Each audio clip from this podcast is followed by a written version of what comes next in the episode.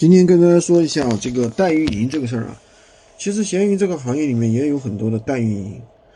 那么代运营的话，其实有几种情况。第一种呢，就是你自己有自己的核心的一些东西，比如说有自己的货源，对吧？有自己的货源，那么别人懂闲鱼的人帮你去代运营，帮你在闲鱼上卖，你自己出产品，你自己出其他的一些东西，然后利润分成。其实。严格意义上来说，这不是一种代运营，这应该是一种合作，对吧？其实我们通常意义的代运营是什么呢？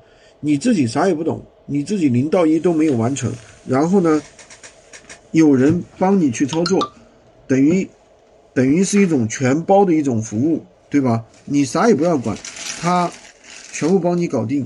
当然，这种代运营的话，就说白了，等于是开盲盒了，对吧？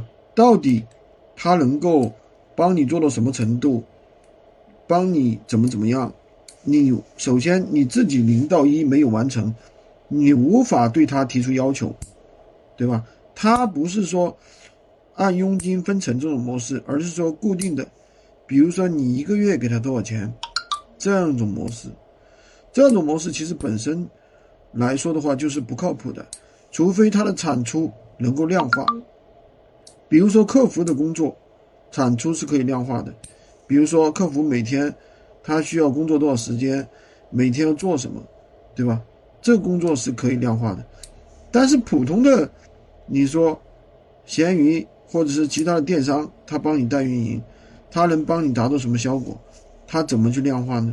能够帮你当上产生多少？帮你赚多少钱？如果说他真的能够。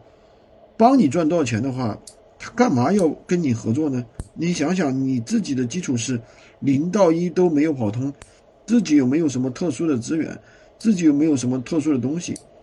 他跟你合作，他还不如他不如他自己去搞呢，对不对？他如果啥都会的话，他也不需要你，他只需要你的资金，需要你的钱，对吧？你又不是说你有很多资金，是不是？